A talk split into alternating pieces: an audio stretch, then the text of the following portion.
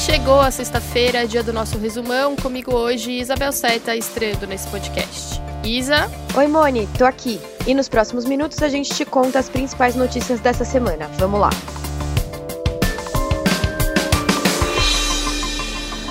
Essa semana começou com uma tremenda confusão por causa da divulgação dos dados oficiais de casos e mortes do novo coronavírus no país.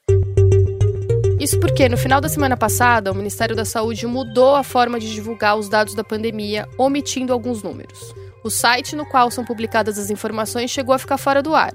E o boletim diário, que estava sendo divulgado pelo Ministério só às 10 horas da noite, passou a ter só os números de pacientes recuperados, de novos casos e de mortes registradas nas últimas 24 horas. Foram excluídas as mortes de dias anteriores, mas que tinham sido confirmadas só nas 24 horas imediatamente anteriores à publicação do relatório. Em uma carta aberta, mais de 100 organizações da sociedade civil repudiaram o que chamaram de tentativa do governo federal de controlar a narrativa da pandemia. Várias autoridades e especialistas também criticaram a mudança, como a presidente da Associação Brasileira de Saúde Coletiva e o biólogo Atila Yamarino. O Brasil tem há 40 anos uma construção importante do sistema de informação em saúde. É, era até motivo de orgulho para nós. E ver de, de, uma, de um dia para o outro a gente não saber onde é que está a informação, sumir, não ter certeza, não confiar, é muito, muito triste, muito triste essa realidade. Então, fazer esse fatiamento e só apresentar os dados do último dia é uma maneira muito grosseira de ter números pequenos. Na noite de segunda-feira, o ministro Alexandre de Moraes, do Supremo Tribunal Federal, determinou que o Ministério da Saúde voltasse a apresentar os dados acumulados. Na terça-feira, o Ministério da Saúde cumpriu a determinação e voltou a divulgar os números acumulados e os índices proporcionais dos contágios e mortes. Pois é, e nesse meio tempo, para garantir que a população continue informada, vários veículos de imprensa, entre eles o G1 e também o Globo, o Extra, o Estado de São Paulo, a Folha de São Paulo e o UOL, se uniram numa parceria inédita para reunir as informações necessárias sobre a pandemia nos 26 estados e no Distrito Federal. Até o momento que a gente está gravando esse episódio, o consórcio de veículos contava, junto às secretarias estaduais de saúde, mais de 805 mil casos confirmados no país e mais de 41 mil mortos pela Covid-19. Apesar dos números de casos e mortes continuarem subindo, várias cidades estão flexibilizando as medidas de isolamento social, isso por causa da preocupação com os impactos econômicos.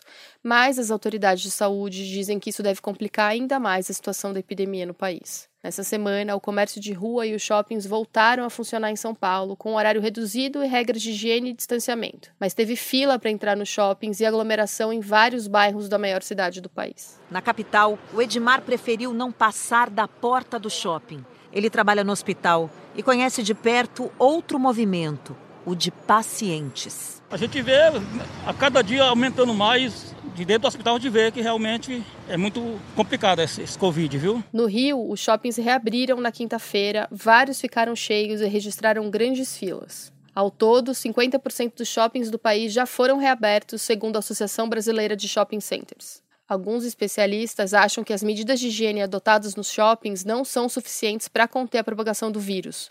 Portanto, o ideal é evitar ir nesses lugares. Mas, se você realmente precisar ir, tome alguns cuidados. Primeiro, cheque se a loja que você vai está realmente aberta, se ela tem o que você precisa e, claro, evite as áreas com aglomeração.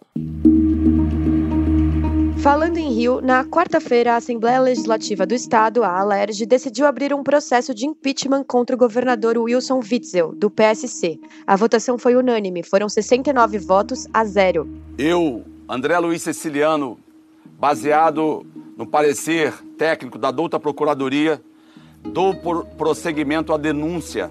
É, por crime de responsabilidade no processo 5328 de 2020 do senhor excelentíssimo senhor governador. A decisão ainda não afasta Witzel do cargo. Ele vai ter até 10 sessões para se defender.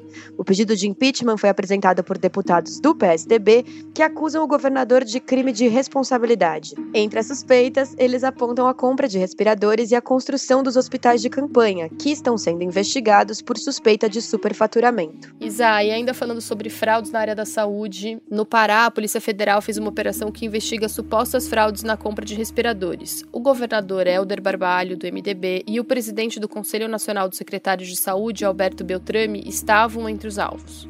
De acordo com a PF, a compra dos respiradores custou mais de 50 milhões nas contas públicas do Pará.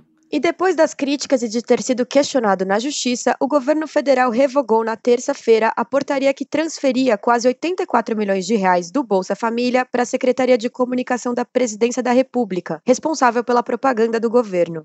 O Ministério da Economia chegou a alegar que a transferência foi motivada pelo fato de que muitos beneficiários do programa optaram por receber o auxílio emergencial de 600 reais. Mas mais de 400 mil famílias que têm direito ao Bolsa Família estão na fila, esperando o pagamento. Pois é, e falando em auxílio emergencial, o ministro da Economia, Paulo Guedes, confirmou nessa semana que o governo vai prorrogar por mais dois meses o pagamento do benefício que já foi recebido por 59 milhões de pessoas. O Ministério da Economia quer que as parcelas sejam de um valor menor, 300 reais cada, em vez dos 600 reais atuais. No Congresso, o presidente da Câmara dos Deputados, Rodrigo Maia, defende que a prorrogação mantenha o valor atual de 600 reais. Segundo ele, caso o impacto fiscal seja muito grande, os parlamentares vão tentar construir soluções para abrir espaço no orçamento. Na quinta-feira, em transmissão numa rede social, o presidente Bolsonaro disse que se o Congresso mantiver o valor em 600 reais, ele vai vetar. Se há um impacto grande, vamos tentar construir soluções é, dentro também do orçamento fiscal normal,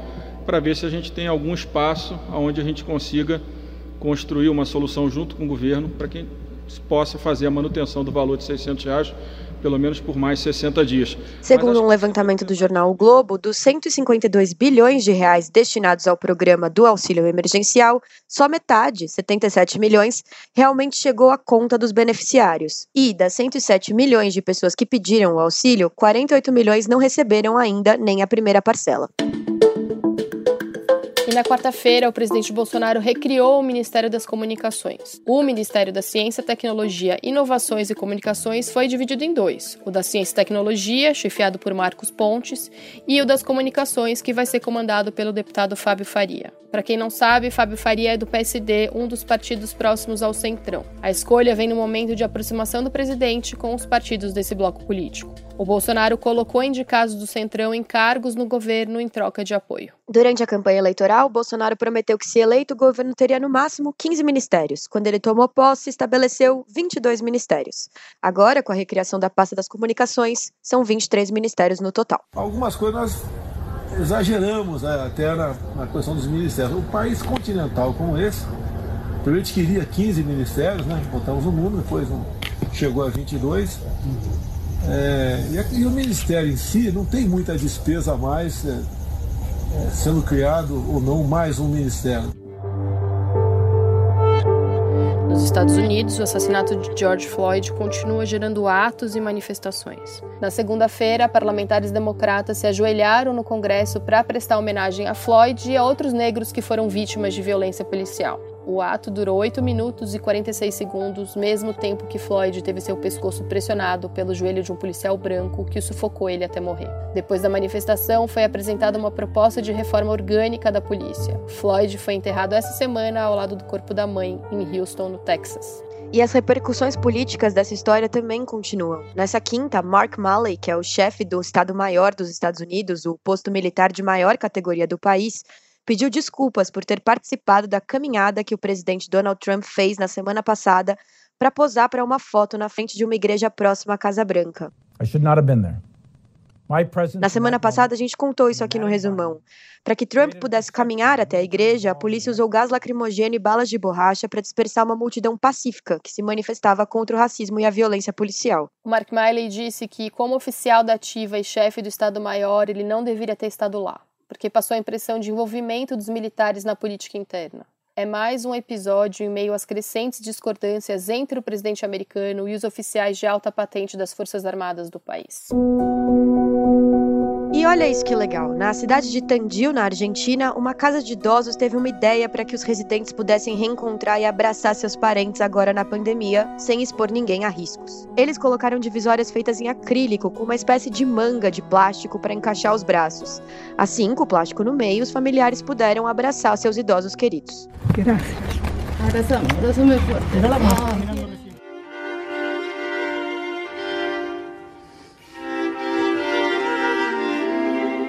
E nessa semana, jovens músicos de vários países, entre eles Rússia, Itália, Japão, Cazaquistão e Estados Unidos, se uniram, virtualmente, é claro, para tocar um clássico do rock, Bohemian Rhapsody do Queen, só que uma versão em música clássica. Ouve só.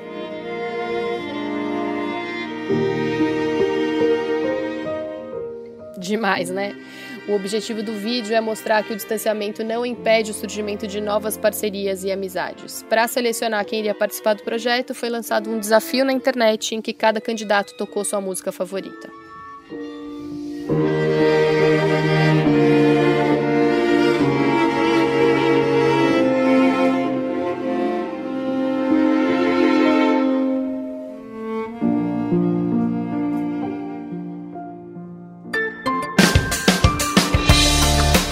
Foi o Resumão, o podcast semanal do G1, que está disponível no G1, claro, no Castbox, no Apple Podcasts, no Google Podcasts, no Spotify, no Deezer ou na sua plataforma preferida.